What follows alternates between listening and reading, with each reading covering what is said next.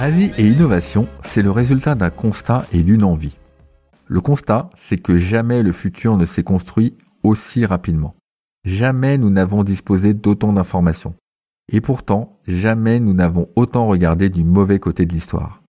Désormais, et pour longtemps encore sans doute, c'est l'Asie qui écrit notre futur commun grâce à sa démographie et à sa domination technologique et financière. Et que des politiques français ne découvrent Amazon qu'à l'occasion de la pandémie n'y changera rien. L'envie, c'est celle de raconter ce futur, au travers des grands projets, des leaders et des entreprises qui font l'Asie. L'Asie, c'est évidemment la Chine, mais aussi l'Inde, le Japon, la Russie ou la Turquie. Des pays qui chacun regorge d'idées et de tendances à pister. L'Asie, ce sont 4 milliards d'habitants, dont les philosophies et les modèles de vie vont influer sur de très nombreux domaines dans le monde. L'Asie, c'est enfin Alibaba, Huawei, Samsung, Hitachi, Tencent, entreprises protéiformes encore méconnues. Alors là, vous vous dites, ok, il vend sa sauce, mais concrètement, pourquoi je passerai 15 minutes de mon temps à l'écouter alors que sur Netflix, il y a l'intégrale de Friends? Premièrement, parce que vous savez déjà que Ross et Rachel finissent ensemble. Là franchement, si j'ai spoilé quelqu'un, je n'ai vraiment pas de bol. Deuxièmement, parce que vous allez vraiment apprendre plein de choses.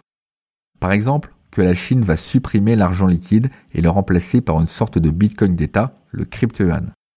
Vous aurez également plein d'exemples concrets de fonctionnement de la 5G en Asie, ce qui fera de vous un expert bien plus averti que la majorité des gens qui prennent la parole sur le sujet.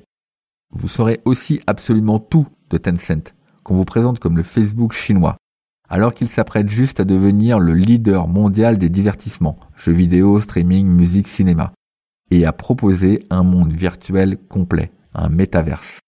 Vous avez vu Ready Player One? Vous savez ce qu'est l'Oasis? On y est.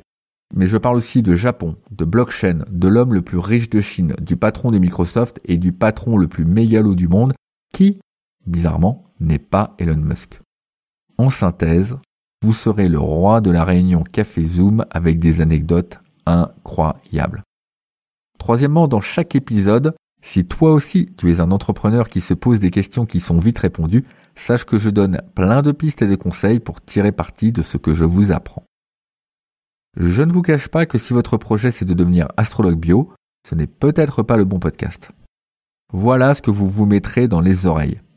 Alors, pas la peine d'être geek, ni même d'aimer l'Asie. Chez moi, on parle futur et business.